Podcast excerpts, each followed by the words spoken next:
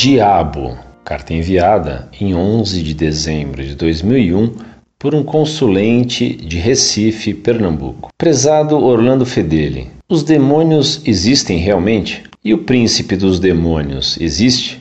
O nome dele é Lúcifer? Eles são realmente anjos caídos? É possível que haja possessões demoníacas? As tentações que sofremos são influências demoníacas? Porque só o Novo Testamento fala em expulsão de demônios. Existe algum caso no Antigo Testamento? Esses demônios que são expulsos no Novo Testamento não seriam apenas doenças? Gostaria de saber o que é verdade e o que é lenda sobre esse tema.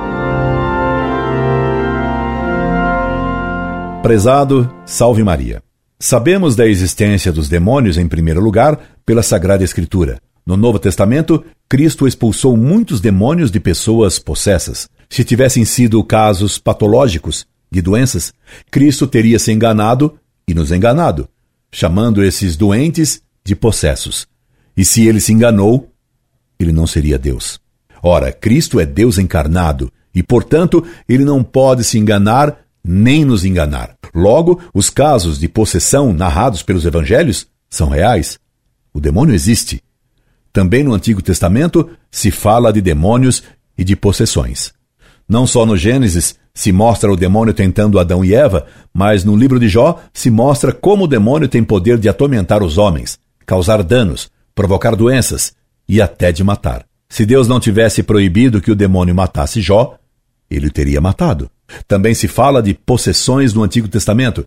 Veja o caso do rei Saul, que era atormentado por um demônio. Do mesmo modo, no livro de Tobias se conta de um demônio que matava os maridos daquela que seria a mulher do jovem Tobias. A Sagrada Escritura diz ainda que os ídolos adorados pelos pagãos eram demônios. Todos os deuses pagãos são demônios. Só assim se explica como povos de grande valor na antiguidade adoravam ídolos. Na realidade, eles adoravam os demônios que faziam prodígios através dos ídolos.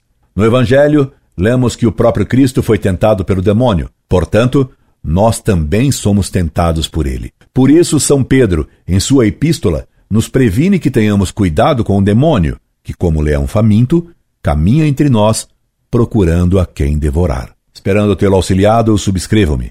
Incorde e aso sempre, Orlando Fedeli.